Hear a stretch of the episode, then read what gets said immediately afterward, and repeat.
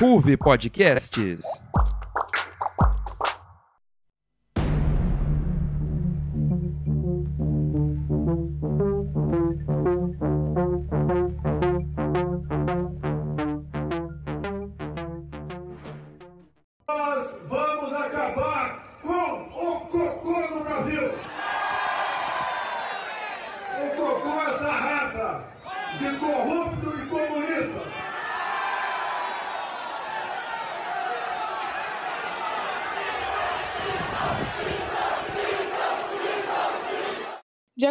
Dicionário, a palavra medo significa o estado afetivo causado pela consciência do perigo. Ao pensar no comunismo, muitas pessoas se sentem medo. Mas por que isso acontece? Esse sentimento é consequência do desconhecimento sobre o modelo de governo e também pela ameaça que a classe dominante no sistema capitalista sente. A obra de Karl Marx foi um marco na cultura ocidental que possibilitou um impacto sócio-histórico de relevância universal. Ele deu princípio às bases de uma teoria da sociedade burguesa que, nucleada numa reflexão do ser humano fundada no trabalho, permanece no centro das polêmicas relativas à natureza, à estrutura e à dinâmica da sociedade em que vivemos. E a investigação a que dedicou toda a sua vida foi norteada para subsidiar a ação revolucionária dos trabalhadores, cujo objetivo é a autossuficiência do homem e supõe a ultrapassagem da ordem social comandada pelo capital. No episódio de hoje, falaremos sobre o comunismo marxista e por que ele é mal visto dentro da ótica capitalista na sociedade. Eu sou Priscila Campolim. E eu sou Edmar Júnior, e esse é o Cidadão Radical, da Constituição à Atuação Política. Tem alguns idiotas até hoje ficam em casa. Eu, por mim, botava esses vagabundos todos na cadeia. Começando no STF. Pesava sete arrombos. voto, você não vai mudar nada nesse país. O cão é muito bem articulado. Teórico e homem de ação, pesquisador e militante, Marx foi invocado ao longo do século XX por aqueles que se empenharam na crítica radical da sociedade burguesa e nos processos práticos políticos de libertação nacional, de luta anti-imperialista e de construção socialista. Ao longo do ano de 1844, Marx frequentou os meios operários franceses, onde pôde entrar em contato com pensadores socialistas e se ligar aos trabalhadores emigrados alemães. Foi nesse ambiente que iniciou sua relação com os trabalhadores e deu sentido à sua vida e à pesquisa. Por influência de Engels, que se tornou comunista antes dele, Marx descobre a economia política e, a partir de abril de 1844, dedicou-se intensivamente aos estudos de seus teóricos. O comunismo pode ser compreendido como certo tipo de ordenação social, política e econômica onde as desigualdades seriam sistematicamente abolidas. Por meio dessa premissa, a experiência comunista parte de um pressuposto comum, onde a desigualdade social gera problemas que se desdobram em questões como a violência, a miséria e as guerras. No período de ascensão da burguesia mercantil, outros pensadores também se preocuparam em criticar os valores do seu tempo em favor de uma sociedade ideal. No século XVI, o filósofo britânico Thomas Moros redigiu a obra Utopia. Lançou novas bases onde o comunismo seria vivido por meio de mecanismo que subordinasse a individualidade em prol do coletivismo. Contrariando uma tendência do pensamento renascentista que é o individualismo, Moros buscou uma maior comunhão social. No século seguinte, o advento da Revolução Inglesa foi visto como uma experiência histórica que deu brecha a práticas comunistas.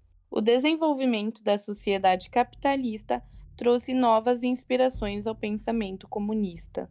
Dessa maneira, o socialismo lançou uma ousada proposta de transformação ao buscar na luta de classes e no materialismo histórico meios racionais de mudança. Controlando o Estado, teria uma missão histórica de promover mudanças favoráveis ao fim das desigualdades sociais e econômicas. 1922 pode ser compreendido como o marco fundacional dos partidos comunistas no Brasil e Chile.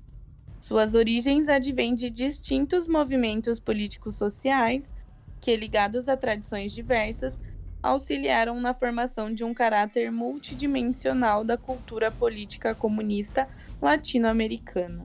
As institucionalizações dos partidos comunistas, brasileiro e chileno, estão inseridas naquilo que o historiador Silvio Pons denominou o tempo da revolução do movimento comunista internacional, quando ocorreu o projeto soviético da expansão da revolução bolchevique. Essa cultura política, formada na crise da experiência da Grande Guerra e na chamada radicalização social e ideológica de massas do pós-guerra, ascendeu internacionalmente em 1919, quando teve início a Terceira Internacional Comunista. Diante do surgimento dessa cultura política revolucionária, presente na conjuntura internacional de expansão do socialismo soviético na América Latina, o surgimento do bolchevismo-leninismo influenciaria na perspectiva de se alcançar o horizonte socialista nas esquerdas e nos movimentos sociais da região. O conhecimento e as informações em torno do que aconteceu na Rússia eram escassos e distorcidos, mas o próprio impacto da revolução inspirou diversos militantes e atormentou as principais lideranças políticas da época. A década de 1920 foi marcada por um período de ascensão de ideias e movimentos contrários ao liberalismo político e econômico. Diversos desses movimentos surgiram na Europa e na América. À esquerda ou à direita, ampliou-se o número de agremiações políticas e regimes defensores de uma maior intervenção do Estado na economia e na sociedade. Foi um momento em que essas chamadas ideias corporativistas, herdeiras do positivismo, assumiram ao longo da década uma significativa influência na revista latino-americana de história, contrapondo-se à democracia liberal e ao socialismo. Por outro lado, tanto os liberalismo quanto os socialismos latino-americanos misturaram tais concepções políticas corporativistas, dadas as características próprias dessas culturas políticas que foram reinterpretadas conforme as especificidades nacionais. No Brasil, essa tendência assumiu uma tradição positivista, disseminada na educação e no pensamento social, que contestou a intelectualidade cosmopolita e procurou criar instituições sintonizadas com a sociedade e as tradições do Brasil. Os espaços de legitimidade e ação política foram sufocados. A busca pela ampliação da cidadania esbarrou na questão da ordem social. Posteriormente, o poder político não legitimou os espaços republicanos dos movimentos sociais, sendo que a própria questão social foi considerada caso de polícia na Primeira República. O medo é algo comum a todos os seres humanos, pois transcende as fronteiras do tempo e do espaço físico. Logo assim, podemos perceber que o medo é constituído em torno de uma época ou da inscrição geográfica. Invade a vida das mulheres e dos homens de mais diversos grupos sociais. Dessa forma, podemos destacar que o medo não é uma exclusividade humana, pois todas as espécies de animais o expressam. Entretanto, ao contrário dos animais, com o ser humano, o medo adquire múltiplas formas de expressões, que podem variar de acordo com as tonalidades, símbolos e significados nas quais estão inseridos os atores e suas tramas. Na modernidade, as sensações de medo se multiplicam de um jeito mais intenso e criativo, sobretudo devido ao aspecto das informações, via internet, onde tudo se torna público muito rápido. A informação em questões de segundos é compartilhada e visualizada por milhares de pessoas. Tal realidade pode ser considerada fugaz, autodestrutiva e precária da própria natureza do mundo moderno, aumentando as incertezas em torno do futuro e contribuindo para a geração que busca, acima de todos os preceitos, ordem e segurança. Podemos destacar que a modernidade está pautada nas incertezas e medos que não cessam de fabricar figuras do mal dentro da instabilidade do capitalismo. A produção da figura do outro como inimigo torna-se perigoso para a ordem dos valores, embora seja estratégia fundamental para sua manutenção. Esse cenário vai ser modificado, principalmente depois da Segunda Guerra Mundial e sob o esteio da Guerra Fria, fruto da disputa pela hegemonia internacional entre os Estados Unidos e a União Soviética. Nota-se de maneira sintomática nos países capitalistas a construção da representação do perigo que esse comunismo pode causar às famílias e à nação. O comunismo sempre funcionou como um fantasma que assombraria o capitalismo. Esse fantasma adquiriu um poder sem precedentes, pois consegue amedrontar os setores mais conservadores da sociedade. Para você entender melhor sobre o assunto, convidamos o professor de Filosofia e Sociologia, John Peter, para uma entrevista com os nossos repórteres Lucas e Guilherme. Sejam bem-vindos.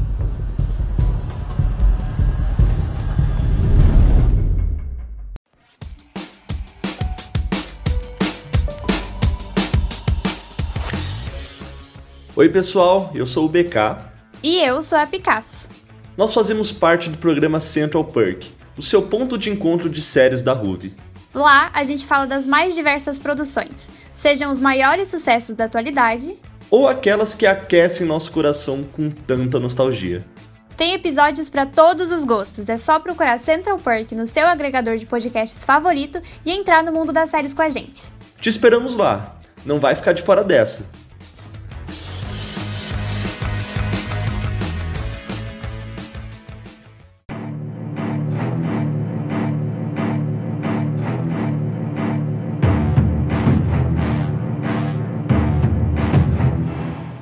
Primeira pergunta é sobre esse negócio do, das redes sociais, elas limitam bastante a visão dos conceitos e definições do comunismo e socialismo. Eu queria começar fazendo essa delimitação. Quais são as diferenças e as definições de comunismo e socialismo? Quando a gente fala de comunismo, Guilherme, um, um dos erros muito comuns das pessoas é associar necessariamente essa expressão ao Marx. Ah, mas Marx não era comunista? Sim, Marx era comunista, mas Marx não foi o criador e nem o arquiteto do conceito de sentido.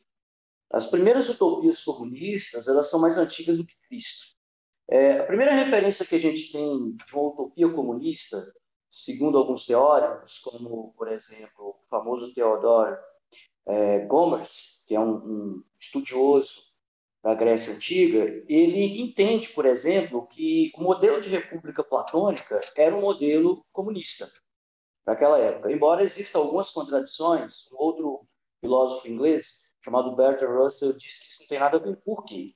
Entende-se que dois pontos fundamentais do comunismo é, primeiro, não há propriedade privada. Em qualquer regime que se diga comunista, não existe. Segundo, não existem classes sociais. Então, esses, os dois pilares de qualquer sociedade ou regime que se pretenda comunista é, primeiro, a total ausência da propriedade privada e também a ausência de classes ou hierarquias sociais.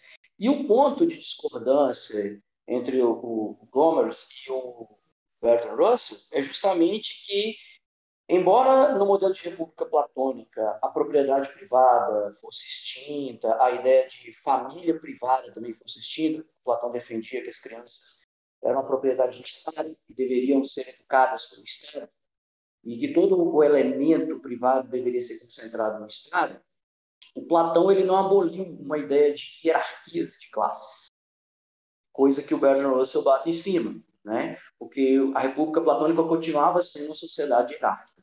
Então a ideia é que o comunismo é muito antigo, vai da Idade Média, na, na Idade Cristã, né? o, um próprio teórico comunista chamado Karl Kautsky, né?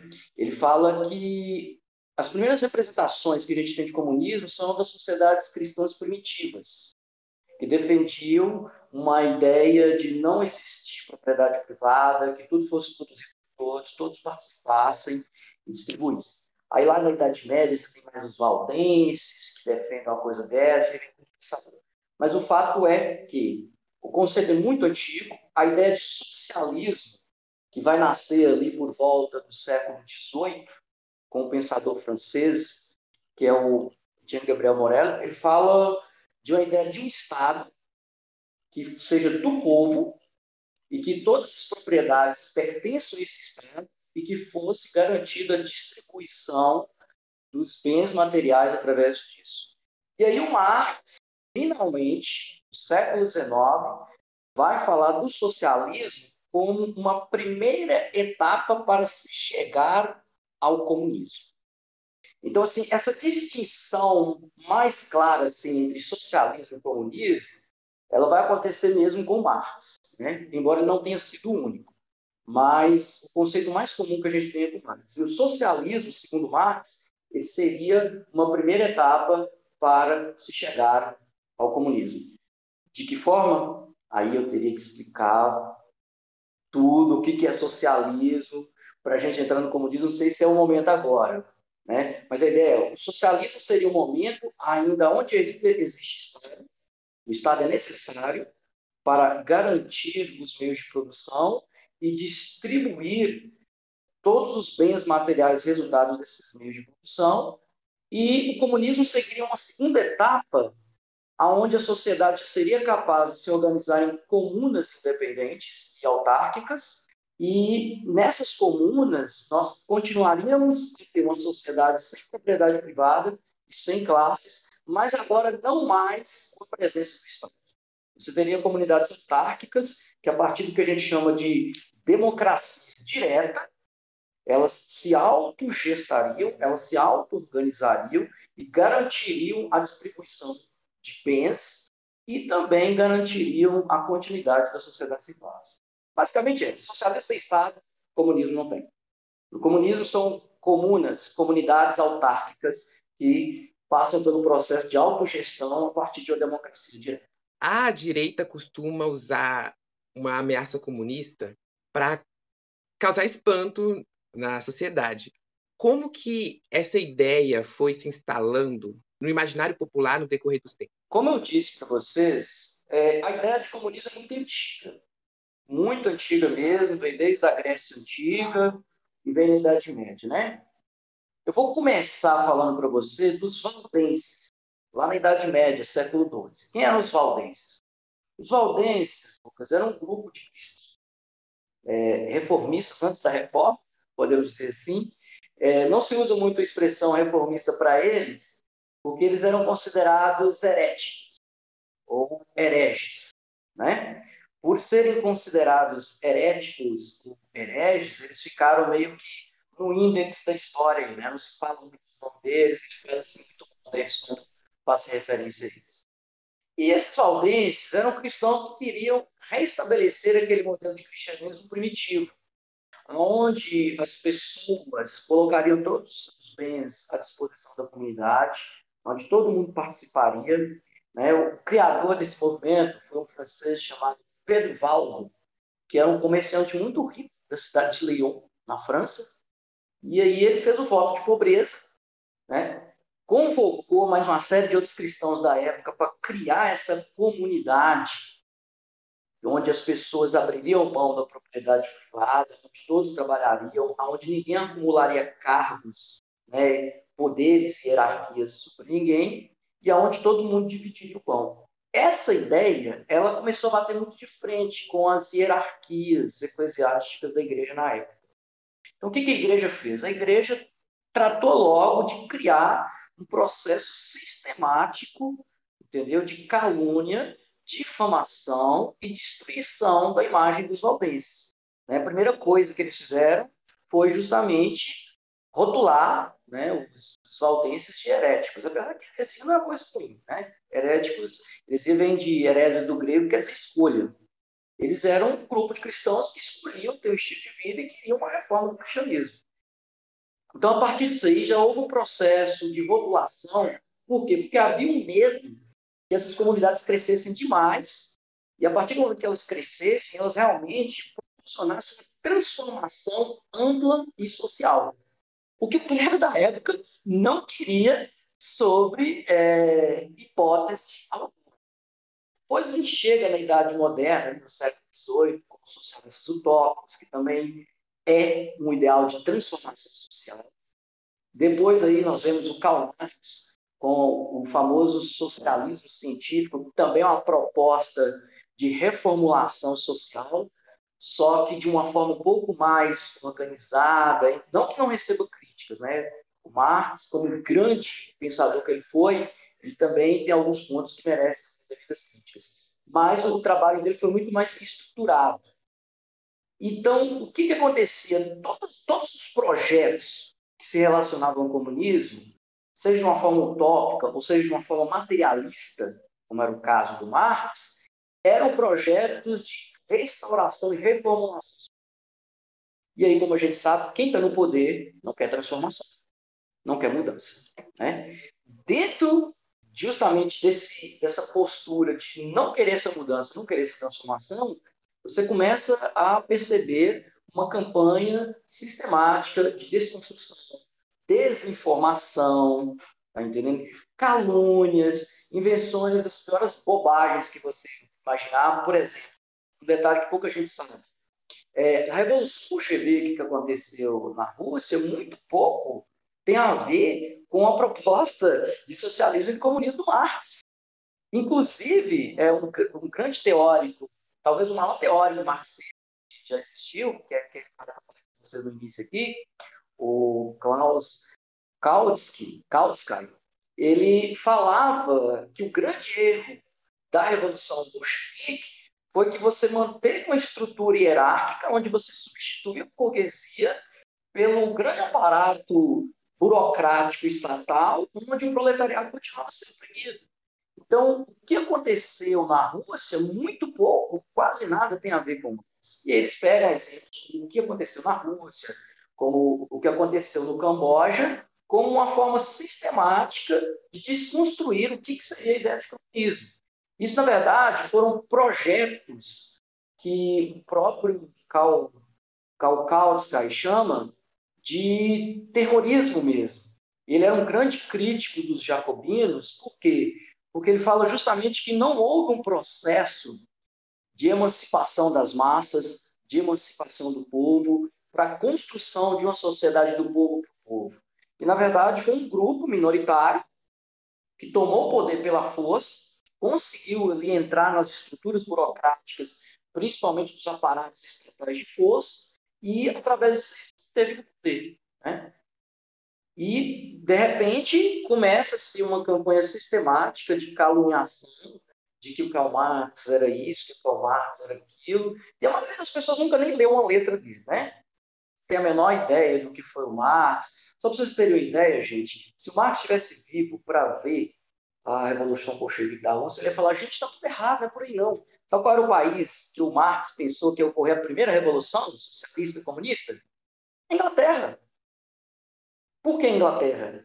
Porque, segundo ele, a Inglaterra já tinha alcançado o patamar de evolução econômica necessária para a transformação da sociedade. Ao contrário do que muita gente pensa, inclusive, o Marx ele não destrói, nem detona a sociedade burguesa, não. Ele fala que os burgueses foram revolucionários, importantíssimos no processo de renovação social. Então, é muito mais com o objetivo de uma campanha sistemática de desconstrução, de desinformação, para não permitir que as pessoas reconheçam o que realmente é, e aí fica mais fácil, né? Você manipular, você levar as pessoas literalmente quando você cria essa campanha sistemática de desinformação. E aí tem toda pessoa que você possa imaginar, né, que comunista como criancinha, aí pega lá os casos lá da, da, da Revolução Bolchevique, fala que tem Marx, bota um bando de bobagem no meio. Não, essa do comunista comer criancinha, minha, minha mãe fala que é do tempo dela, que era o que ela ouvia na escola, assim. Você comentou sobre a União Soviética. Na, durante a Guerra Fria, eles eram os representantes desse regime inimigo do capitalismo, dos Estados Unidos. Hoje em dia, a gente tem a China, que apesar de ser criticada por diversas correntes comunistas, ela está representando esse antagonismo ao modelo de sociedade que a gente tem atualmente. É possível a gente afirmar que a China ela pode se tornar uma ameaça para o modelo de sociedade que a gente tem? Como foi a União Soviética, ou pelo menos como diziam que era uma ameaça? Eu não sei em que medida isso aconteceria, não. Sabe por quê, Guilherme? Porque se tem um país hoje que está na regra do capitalismo, é a China. Inclusive no pragmatismo dela. A China é um país extremamente pragmático, né? Os chineses, eles negociam, com perdão a palavra, com o capeta, se o capeta tiver alguma coisa para negociar com eles do ponto de vista prático, entende? Então, eles estão muito nessa lógica do mercado. Eu não vejo, pelo menos enquanto uma sociedade anti-mercado, ou uma sociedade que mude a estrutura do mercado, tal como ele funciona, que é a ideia de acumulação de propriedade, que é o objetivo final do capitalismo, né? é o acúmulo do lucro, né? o, elemento da engrenagem fundamental do capitalismo é o acúmulo e o lucro. Então, dentro dessa loja de mercado, de acumulação de capital, de acumulação de poder econômico, eu vou ser muito franco para você, eu não vejo a China como alternativa que a gente tem, não. Pelo contrário, eu vejo a China, a China como um país muito engajado dentro dessa lógica. Tudo bem, ela pode ser um país que tem ali políticas é, sociais, algumas inclusive ditas como é, de grande sucesso, como por exemplo, depois desse processo que eles começaram a se tornar uma economia muito pulsante com a entrada do capitalismo mundial lá dentro, da década de 90 para cá, né? Eles têm políticas econômicas para manter os trabalhadores rurais no campo, com subsídio de, de impostos, financiamentos, ajustes baixos, entre outras coisas mais. Só que são políticas que você, inclusive, vê em muitos países do eixo capitalista, no sentido direto. A França faz isso, né? a Inglaterra faz isso. Então, em termos econômicos, Guilherme, eu não consigo ver, pelo menos dentro dessa lógica de mercado, eu não consigo ver a China como alternativa, não. É, é porque é interessante como, por exemplo, os bolsonaristas pegam, pegam a China para ser esse inimigo, que tudo que vem da China é ruim. Mas assim, tem, du tem duas coisas que eu acho interessante. Por exemplo, quando teve as Olimpíadas, eles tinham uma propaganda deles que, tipo assim, aparecia a, a, a menina fazendo, acho que era ginástica artística, aí aparecia levantando um trabalhador da metalúrgica, um trabalhador da um trabalhador do campo, assim, tipo assim, mas eu, não, eu acho que é, é questão propagandista mais do que qualquer coisa, né? E tem essa característica de serem bem imperialistas também. Então, imagino, não sei se também é possível, mas eles, tipo, querendo fazer um avanço para o mundo. Não sei se para implantar algum tipo de modelo diferente. Sim, eu, eu vou ser muito franco, Guilherme. Eu vejo, assim, de forma muito cética a China como um país que vai trazer uma reforma, pelo menos dentro daqueles moldes do que o Karl Marx falou. Dentro do que o Karl Marx disse, aquela sociedade fundamentada, uma estrutura sem classe, sem propriedade privada, né, passando por, por um modelo de Estado socialista e depois se transformando numa sociedade comunista, onde nós teríamos comunidades autárquicas regidas por um modelo de democracia direto, antigo, muito parecido com os gregos, né? onde o povo seria absoluto soberano através da participação direta né? é, do controle das instituições, da elaboração das leis, eu não vejo, não. Não consigo ver, não. Tá? Não consigo ver mesmo. Isso é delírio mesmo, é delírio. A gente precisa criar. Tem um, é, um livro que se chama é, A Mente Política. Né? A Mente Política. Ele fala o seguinte, que as pessoas, quando elas se envolvem em política, elas são muito mais apaixonadas, emotivas do que racionais. Então, por exemplo, vou dar um exemplo aqui, o Guilherme Lucas, para vocês entenderem o que eu estou querendo dizer. Vamos dizer que o Lucas, vou pegar no próprio universo americano, que é o universo que ele usa para exemplificar o que está querendo dizer. Vamos dizer que o Lucas é democrata e que você é republicano, entendeu, Guilherme? E aí, dentro dessa lógica, Lucas democrata e você é republicano, é, o Lucas criticou o seu político porque ele esteve envolvido, por exemplo, em esquema de corrupção. Aí o Lucas detonou seu político republicano, da mãe, ladrão, sacaneou e tal. Tenha uma certa fundamentação racional no que ele está falando, tá entendendo? Só que descobriu-se que o político de Lucas faz a mesma coisa, entendeu? E foi envolvido é, na mesma situação. O que, que, que foi observado? Foi observado que o Lucas é muito mais compassivo, ele é muito mais flexível, ele não faz o mesmo raciocínio quando se trata. Então, as pessoas, elas se deixam levar e elas mensuram as situações muito mais pelos sentimentos, pelas paixões da sua crença e da sua opinião, do que por um raciocínio lógico, entendeu? De que 2 mais 2 são 4 e 5 mais 5 são 10 e isso é um fato, né? Eu posso gostar de azul, de vermelho, mas 5 mais 5 continua sendo 10. Então ele diz que quando se trata do plano da política, inclusive, ele fala que os democratas, em, na, na segunda reeleição do, do Bush filho, os democratas perderam a campanha porque os democratas justamente tiveram a campanha fundamentada dentro de uma, de uma ideia de lógica ou de argumentação lógica, enquanto os republicanos trabalhavam essas emoções, esses sentimentos. Deram levada né, nos, nos, democratas. E aí um, um candidato democrata sacou isso e começou a trabalhar em cima disso, e foi o cara que derrubou o Bush filho, depois de oito, Bush filho não, que não podia mais ser reeleito, né? derrubou o candidato dele na, é, na época, que foi o Barack Obama. O Barack Obama já partiu para esse onda, olha, as pessoas são passionais, as pessoas são emotivas, nem sempre elas são racionais, aliás, se tratando de política, elas são muito pouco É bem essa a verdade, entendeu? Eles não, não, não raciocinam muito bem, não, né? Esses, esses dias mesmo, vou contar para vocês um evento que eu, que eu vivi aqui. Eu tenho uma, uma amiga da época de infância que hoje mora em Ohio, nos Estados Unidos, né? E ela é negacionista. Ela é negacionista. Eu falei, poxa, mas os dados, tem tudo e tal. Né? E falei para ela, os países do mundo que conseguiam vacinação acima de 70%, ou já está indo para festa, já está tendo vida normal, e as taxas de doentes continuam embaixo por conta da vacina, existem evidências práticas, né, que a vacina funciona e tal. Ela virou e falou assim, a coisa mais bonita do mundo é a liberdade. E a liberdade me diz que eu posso acreditar que a vacina não funciona. Falei, bem, o que eu vou fazer? Tá certo. É isso aí. Não tem muito o que falar, né, pra isso. Me lembra essa questão que você falou do. fez o, o exemplo do de eu, Lucas.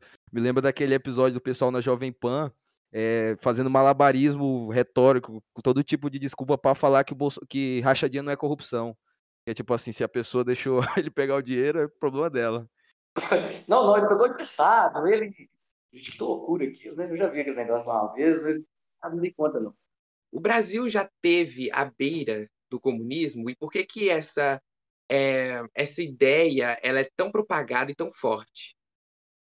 Ô, ô, Lucas, a primeira coisa, o Brasil nunca esteve à beira do comunismo, como essa gente fala. Né? Nunca, nunca houve à beira do comunismo. Primeiro, porque os comunistas, ou aqueles que queriam fazer uma revolução comunista no Brasil, eles, além de serem poucos, eles não tinham armas, entendeu? É, não eram muito organizados. Então, é muito mais uma ficção. Agora, por que, que se chega a esse ponto? A raiz do Brasil, Lucas, é um país extremamente escravista. O Brasil é um país de mentalidade escravista até hoje. Né? Muita coisa mudou, mas ele continua tendo essa, essa mentalidade escravista. Tem um teórico da USP, né, chamado Roberto Schwartz, ele escreveu um livro que se chama As Ideias sobre o Lugar. E o que, que ele fala nesse livro, As Ideias Fora do Lugar? Ele fala que aqui no Brasil sempre se propagou, não ideias comunistas, mas ideias liberais, só que na prática, na atuação social, inclusive do próprio Estado brasileiro, muito pouco você viu políticas liberais, você teve intenções liberais. Então, no Brasil, você tem uma elite de uma mentalidade muito escravista, que sempre foi escravista, nunca deixou de ser escravista. Agora, qualquer mudança ou qualquer proposta de mudança que pudesse aparecer, eles tratavam logo de rotulá-la da pior forma possível.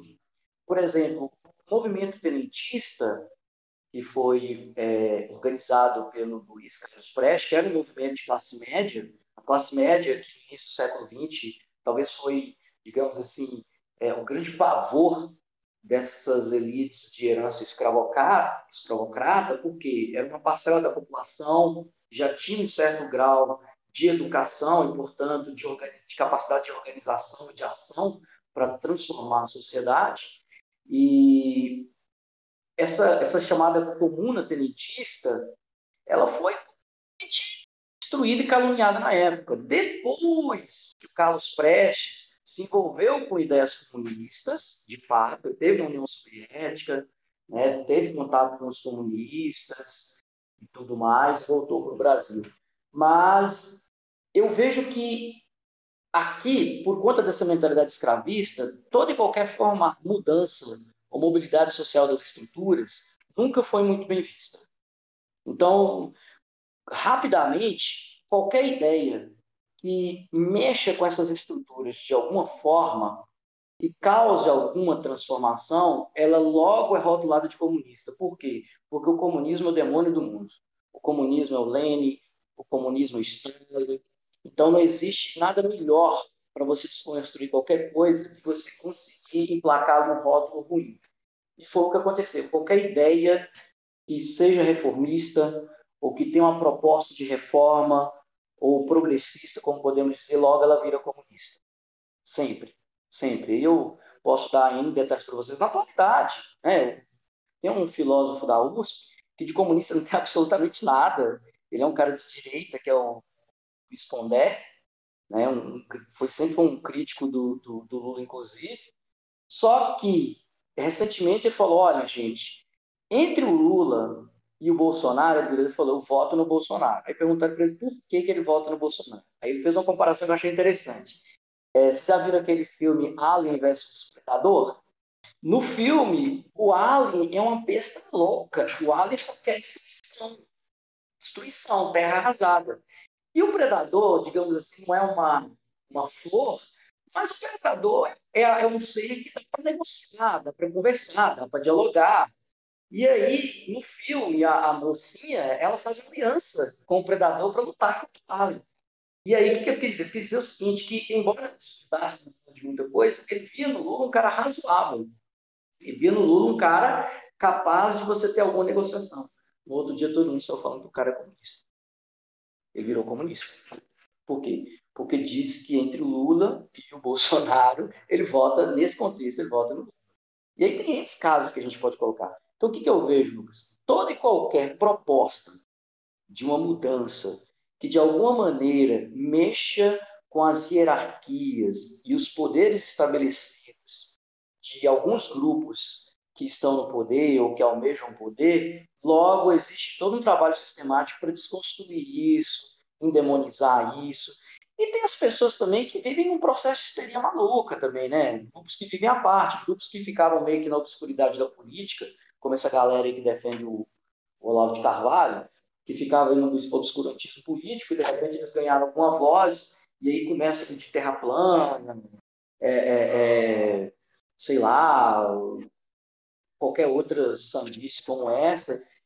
E aí o que, que acontece? Ganham muitos adeptos porque, porque é uma forma de essas pessoas que até então não eram ouvidas, diria eu com razão, se você acredita numa coisa como a Terra plana, e ver esse canal agora para ser ouvido, né? Que, que, que começa a ser ouvido.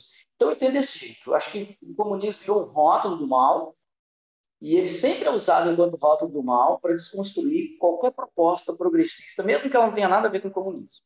Né? Então, é uma verdadeira campanha de difamação que é criada para evitar qualquer outra proposta alternativa ao que já existe. Assim, em termos de sociedade, de Estado, e assim por diante. A pergunta agora é uma dúvida que eu tenho assim até meio entre é, meio histórica, relação histórica. Por exemplo, quando a gente vai falar de Revolução Russa ou Revolução Francesa, os professores sempre colocam na sala de aula que um dos principais fatores que fizeram que culminasse foi a fome, né? Hoje a gente está vivendo um cenário de, de fome no Brasil, mas assim, vendo atualmente o que a fome causa nas pessoas, eu não consigo imaginar que as pessoas tenham qualquer tipo de disposição para qualquer luta que não seja luta pelo, pelo alimento no dia, né? Mas assim, considerando todas as crises que a gente está vivendo, crise política, crise econômica, crise, todo tipo de crise, é, a gente vive num momento, é, um momento favorável ou desfavorável para revoluções e reformas aqui no Brasil? Ô, ô, ô, ô Guilherme, é, tem dois, dois, dois autores que eu sou fã deles, embora eu tenha dado minhas populações. Um deles a gente já estava falando aqui, que é o Marx, e outro é uma autora que faz algumas críticas ao Marx, que é a Hannah Arendt. E a Hannah Arendt, embora ela seja uma crítica do Marx em muitos pontos, ela tem um ponto em comum com Marx, que é o quê? Tanto a Hannah Arendt como Marx defendem que a crise é o grande momento das transformações, das mudanças, ou do que a Hannah Arendt chama de natalidade. Como assim? O, o Marx chega à conclusão, Guilherme, que contextos como esse que você acabou de escrever, de escrever aí, colocam a sociedade é, numa situação onde é insuportável, onde não dá mais para suportar, onde é, é uma insustentabilidade muito alta. Diante dessa instabilidade, o capitalismo começa naquele processo das suas chamadas auto, autoprocessos de, de crise. Por quê? Marx fala que, como o capitalismo é um sistema que tem como objetivo o acúmulo, ele, ao mesmo tempo, constrói as circunstâncias para suas próprias crises. ele cria circunstâncias para suas próprias crises. Por quê? Nesse processo de acúmulo de propriedade, de capital, de lucro, etc., chega um processo que você tem uma superprodução, mas que você não tem quem consumir, para consumir, quem vai consumir aquilo ali. Foi o que aconteceu na crise de 29. E aí o que, que Marx fala? O capitalismo se reinventa. E como é que ele se reinventa, segundo Marx? O capitalismo chega lá, diminui esse processo de produção, dá um jeito, dá uma parada nesse processo de produção, é, de alguma forma, e ele cria novos mercados, ele produz novos mercados consumidores. Essa é a forma dele de tentar se adaptar. Mas o fato é que o que, que o Marx falou? O capitalismo sempre produz crise. E na crise do capitalismo sempre é um momento de alguma mudança, de alguma transformação.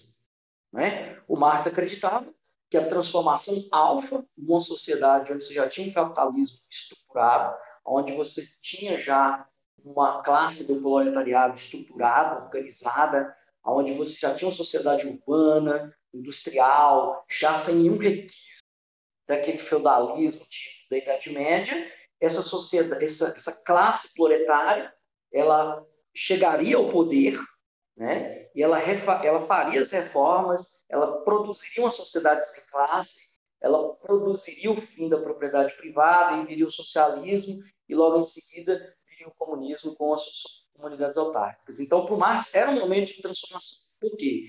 Porque é um momento onde é insustentável. A Hannah Arendt também, só que de uma forma diferente. O que, que a Hannah Arendt fala? A Hannah Arendt fala que nos momentos de crise, e nisso ela vai concordar com Marx, nós, seres humanos, temos a necessidade de nos adaptar. A gente precisa criar caminho de adaptação.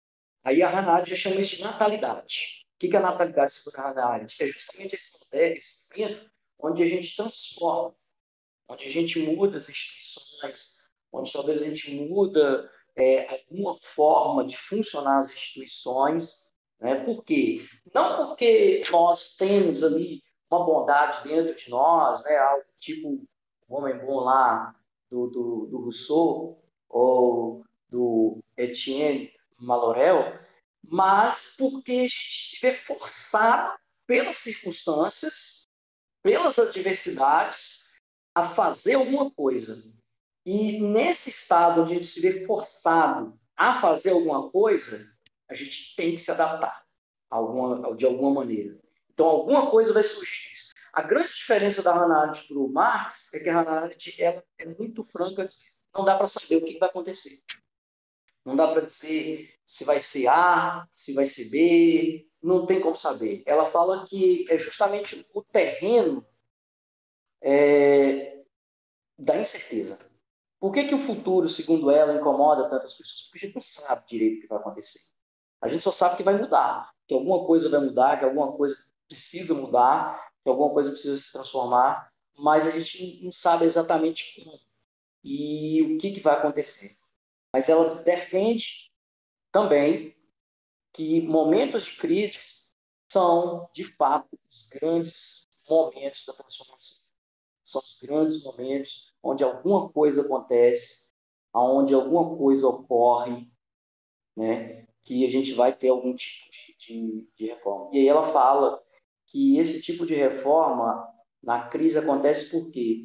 Porque as pessoas são obrigadas a se envolver no mundo político, coisa que eles não faziam antes. Por quê? Você falou uma coisa legal, Guilherme. O que, que acontece? No mundo que a gente vive, os indivíduos eles estão tão preocupados na luta do cotidiano, trabalhar, é, ter seu sustento, ter sua alimentação, cuidar dos seus filhos, que o indivíduo ele não tem tempo e ele muitas vezes não tem, justamente por falta desse tempo, das preocupações para sustentar, interesse pela política.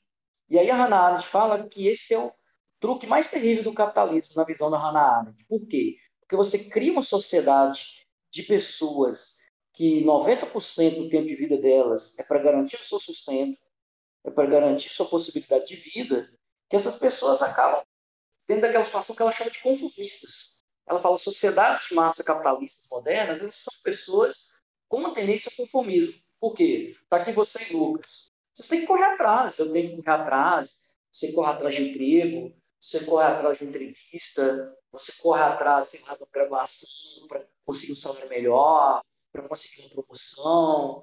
E muitas vezes nisso aí você negligencia os processos políticos que estão acontecendo do seu lado.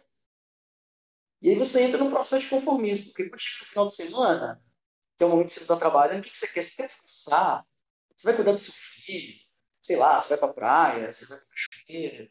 Então, a Hannah Arendt fala que o modelo de sociedade capitalista que a gente vive é uma sociedade que produz pessoas conformistas. E a crise tira as pessoas desse conformismo. Tira elas da situação, então elas têm que agir. E aí, nesse ato delas, que elas têm que sair do conformismo e agir, alguma coisa acontece. É, pergunta seguinte agora, assim, é uma coisa que você já comentou, né, que o comunismo já passou por diversos teóricos, tendo agregação de novas interpretações. Como ele é visto e estudado hoje?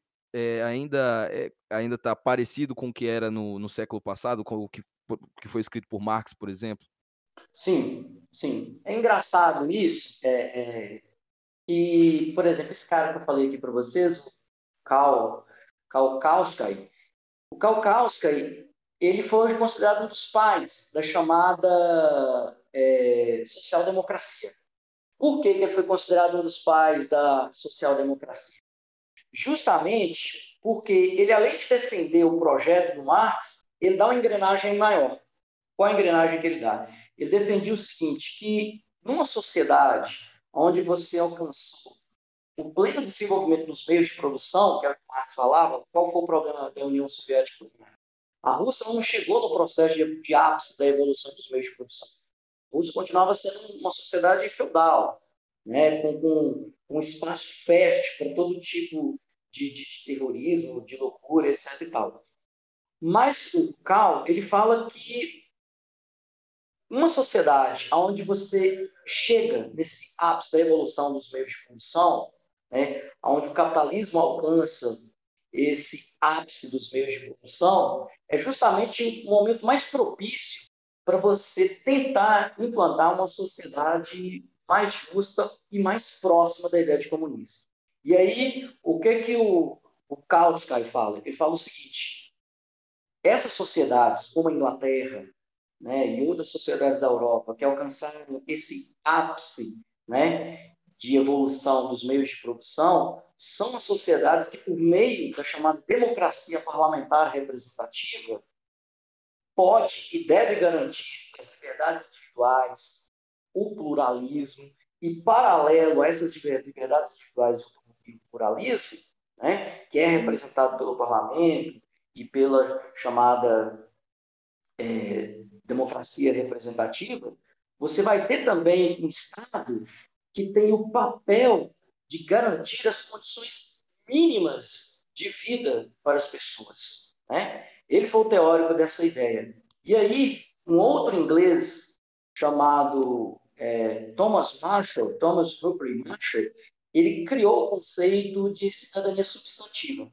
E o que é a cidadania substantiva? Ele defende o seguinte: uma pessoa para ser cidadão, não basta ela ter apenas o direito de ir numa urna de quatro em quatro anos depositar um voto. Essa pessoa, ela tem que ter acesso a uma educação, a uma qualificação, que dá para ela condições de conhecer os seus direitos, que dá para ela condições de se engajar no mercado de trabalho e conhecendo os seus direitos, ser uma pessoa ativa na sua comunidade, no seu espaço social, e ao mesmo tempo tem que ser uma pessoa que é possuidora de liberdades civis. O que, são essas liberdades civis? Olha, eu adoto o que eu quiser, tenho orientação sexual que eu quiser, eu posso viver do jeito que eu quiser, desde que eu não produza situações que destruam o outro ou que causam destruição do outro, eu tenho o direito de viver da forma que eu achar melhor. Né? Esse cara que defende essa chamada democracia substantiva, que corresponde nos direitos sociais, que é o direito à educação, o direito à moradia, né? É, o direito à habitação, para você ter condições dignas de vida, e que também defende o grupo dos direitos civis, que são as liberdades individuais da pessoa, junto com isso, os direitos políticos, que é esse seu direito de lá em 4, 4 anos depositar aquele voto na urna ou se candidatar a algum cargo, ele defende que essa é a melhor forma de sociedade justa, é a sociedade democrática baseada na chamada é, cidadania substantiva. E esse Thomas Marshall, ele vai beber na fonte de alguns teóricos marxistas, como Kautsky, que falam justamente que é possível você ter uma sociedade mais justa e próxima do comunismo dentro de uma democracia parlamentar e com o próprio mercado vivendo. Né? Isso é os ideais do que a gente chama de social-democracia, que hoje, inclusive, é um modelo que existe, no meu ver, nos países mais prósperos do mundo, que são quem? Suécia, Finlândia, Dinamarca, Holanda, todos esses países, eles têm uma orientação que a gente chama de social-democrata, que é isso que eu vocês, que é o quê? O mercado tem que ter o espaço dele, ele precisa ter o espaço dele, tem a propriedade privada, só que o Estado ele tem esse papel de garantir direitos básicos mínimos para a dignidade da vida da pessoa e, ao mesmo tempo, ele tem o papel de defensor das liberdades individuais, do pluralismo e da garantia do bem-estar das minorias. Né? Esse aí, ao meu ver, é o modelo mais próximo do que Marx, por exemplo, idealizou como comunismo na atualidade, tá entendendo? E superando, inclusive, o que o Marx falou. Por que superando? Porque casa uma possibilidade de se sobreviver com a sociedade de mercado, mas que, ao mesmo tempo, você estabelece muito, limites muito bem definidos. Ó, até aqui dá para ir. Tá entendendo? É preciso levar em consideração a importância da dignidade humana, das, das liberdades mínimas do indivíduo e do pluralismo. Então, para mim, os teóricos sociais-democratas, né, entre eles o famoso Thomas Marshall, que é um idealizador da chamada é, cidadania substantiva, que recebe essa influência do Kautsky, é o que mais se aproxima de uma sociedade justa, que era a sociedade é, pensada por Marx e comunismo. Embora não seja a mesma coisa. Porque o Marx falava do fim da propriedade privada e os sociais-democratas eles não defendem o fim da, da propriedade privada. Né? O Marx fala do fim da sociedade de classes e os sociais-democratas também não defendem o fim da sociedade de classes. Eles só defendem que dentro dessa sociedade de classes é inadmissível que você tenha uma classe como aquela que a gente acabou de dizer, é onde as pessoas passam fome, onde os indivíduos não têm acesso, que o mínimo, aos bens necessários para sobreviver e para ter alguma dignidade. Então, a luta social-democrata é a luta pelo que a gente chama de sociedade de classe média, na medida do possível. Você não tem tanto ricão, mas você também não tem tanto pobre miserável. Boa parte das pessoas são levadas para o meio da pirâmide, para ter acesso aos bens básicos de sobrevivência e de dignidade.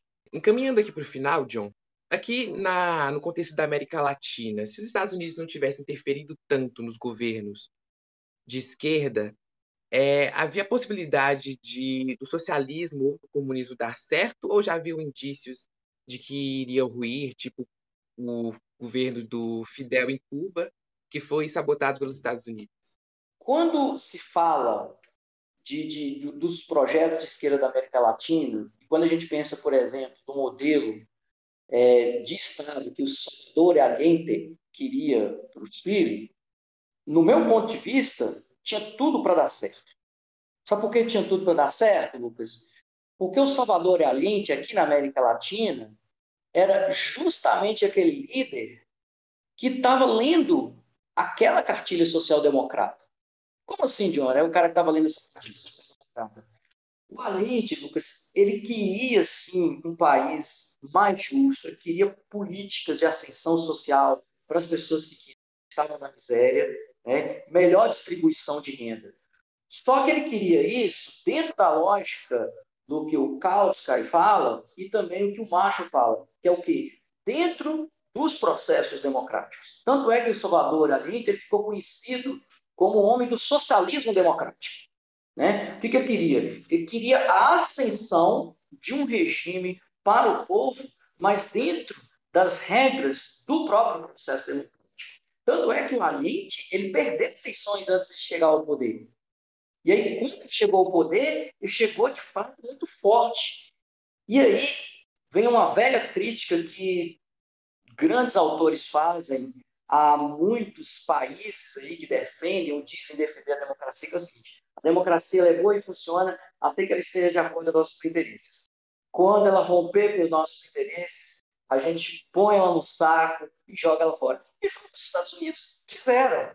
É um país que sempre se disse defensor da democracia, defensor das democracias mundiais, mas ele boicotou sistematicamente um regime eleito pelo povo de forma democrática, que foi o regime de Allende, e apoiou abertamente um ditador que foi considerado o ditador mais violento da América Latina, que foi o Pinochet. Né? Então, assim, para mim, Lucas, o, o, o, projeto de Estado e de sociedade do Allende, ele não só teria dado certo, mas, ao meu ver, ele seria um modelo de referência para todo o continente e talvez é, para todo mundo, e quem sabe, talvez se tornando um país que seria um, um ícone de justiça social no mundo, como são os países europeus. Né? Não dá para dizer isso porque a história não é feita de si. Mas eu penso que a proposta de Estado social-democrata do Salvador Allende, de redistribuição de renda, de investimento na qualidade de vida do povo, da criação de uma base educacional e o melhor, tudo isso pelas formas democráticas, se ele não tivesse sido boicotado pelo regime de Pinochet, apoiado pelos Estados Unidos, ao meu ver, essa seria a grande referência, o Salvador Allende no Chile. O Fidel, Lucas, eu vou ser muito franco, eu tenho críticas ao Fidel. Eu acho que o, o modelo da Revolução Cubana começou com uma utopia muito bacana, muito legal, que estava próxima de várias outras utopias de justiça social no mundo inteiro. Só que é, o que eu vejo é que o próprio Fidel ele, ele perdeu um pouco essa, essa referência. O Fidel começou a ser um governante que, inclusive, começou a caçar minorias dentro de Cuba. Não sei se vocês sabiam disso minorias, algumas minorias passaram a não ser tão bem-vindas dentro de Cuba, especialmente pessoas de orientação sexual. Então havia uma intolerância e uma não aceitação a algumas minorias dentro do regime cubano, e isso faz com que eu tenha uma crítica pontual ao regime do Fidel. Agora, as conquistas sociais do Fidel, não há como negar. Sabe, assim, a história está aí. Pega os atletas cubanos no auge de Cuba, antes desse processo que você falou muito bem, de boicote que Cuba passou a sofrer depois de 1991, né? E caiu a União Soviética e Cuba sofreu um projeto sistemático de boicote dos americanos, né? sistemático mesmo, de embargos, de dificultar tudo a vida para os cubanos. É, eles, eles eram uma potência olímpica, a qualidade de vida deles, da população era ótima. Hoje, de fato, o país vive um problema muito grande. A situação não é bonita, mas não é bonita depois de quê? 30 anos de embarque. Né? 30 anos de embarque é 30 dias. Então, a gente, a gente reconhece esse problema. De fato, houve isso, e houve, de fato, muitas conquistas sociais, sabe? Mas, ao meu ver, o Fidel, ele, ele se perdeu ali quando dentro de Cuba começou a haver um processo. Tem muito colega meu que não, não concorda comigo diz, é, alguns até me chamaram de, de, de, liberal rustido por causa disso e tal, mas ao meu ver o Fidel ele, ele errou nisso, viu Lucas? Então eu não sei se o Fidel poderia ser essa nossa referência por conta desse equívoco aí. Agora, ao meu ver, o projeto de Estado estava sendo construído no Chile, com Salvador Allende, que era um projeto de Estado altamente social-democrata, que estava voltado para a melhoria de vida das pessoas, e o melhor, de forma democrática, respeitando a pluralidade, os direitos, as liberdades dos indivíduos, a construção do que a gente pode chamar de um Estado justo e que é onde as minorias também têm seu espaço e têm sua representatividade. Esse sim seria para mim o modelo. Esse sim para mim seria a referência, que foi completamente boicotado. E é engraçado. A virtude de Salvador Allende foi a destruição dele. Porque como ele não tinha um projeto de uma sociedade militarista baseada na força e na coerção, que foi como o caso do Fidel em Cuba, foi mais fácil para os americanos e para aqueles que representavam os interesses americanos na América Latina, como o Pinochet, derrubá-lo. Por que, que o Fidel sobreviveu? Porque o Fidel jogava com as mesmas cartas. Ele tinha disposição para as mesmas cartas. E ele se manteve. O Salvador Allende não. Ele era um democrata, ele era um social-democrata, e talvez essa foi a ruína dele. Ele não tinha essa disposição. Tanto é que o Pinochet, não sei se sabiam, ele era um dos generais conselheiros do Allende. Quando chegou até o Allende a notícia de que ele estava entre os golpistas, a gente quase que eu de costa, porque a gente chegou a pensar, na época, gente, que o Pinochet tinha sido preso. A gente pensou, poxa, tem uma entrevista do, do, do, do tem uma gravação do Allende conversando com, com os ministros, ele falando, nossa, coitado do Pinochet, deve estar preso a hora dessa. E o cara que tá lá boicotando, conspirando, destruindo ele. E uma das cenas mais brutais que a gente já viu na América Latina, que foi as Forças Armadas bombardeando o Palácio La Moneda com a lente dentro. Não dá para confiar em milico, né? É sempre. Não dá. Não dá. Você disse tudo. Você disse tudo. É meio complicado. Não é mole, não. Você tem que dormir, só como dizia o Aldo. É, encaminhando para a última pergunta, o, qual você acha que é o legado que figuras como Che Guevara e Carlos Marighella têm para o atual cenário comunista latino-americano? Acho que o Carlos Marighella e, e o, o Che Guevara são duas referências de luta e de proposta de transformação. E isso a gente não pode negar. Faça-se pontuações B, X, Y, Z, né?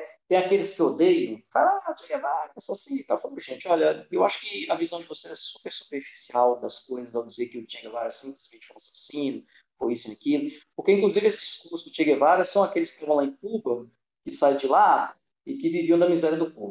Para mim, o Marighella e o Che, eles representam uma proposta do que a América Latina poderia ter sido, do que poderia acontecer aqui talvez com algumas observações ali, aqui, como eu te falei, o, o foi um pouco diferente deles, o Aliente queria vencer pela, pelas vias democráticas, né? tanto o Marighella como o eles, a, eles foram para a luta Marighella não tinha alternativa, né? Você tinha um regime violento, ditatorial, mas você tinha saída, você tinha que ir para a luta. O Marighella não teve saída, ele tinha que ir para a luta. Né? Mas são uma referência de uma proposta do que poderia ter sido a América Latina. E o que poderia ter sido essa América Latina? Uma América Latina melhor para o povo, uma América Latina com um pouco mais de distribuição de renda e com um pouco mais de, de, de igualdade social. A gente agradece demais seu tempo aí, essa conversa. Gostamos bastante.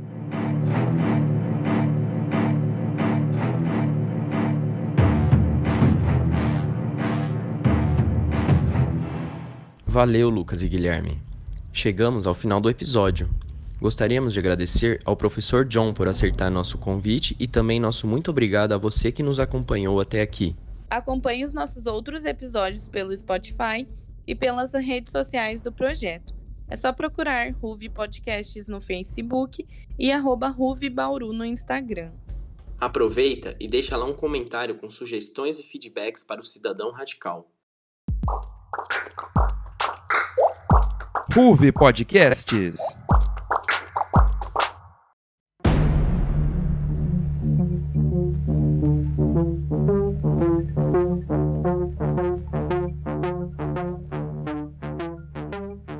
Esse é um programa do Núcleo de Jornalismo da RUV Podcasts. Reportagem por Denison do Carmo Guilherme Matos.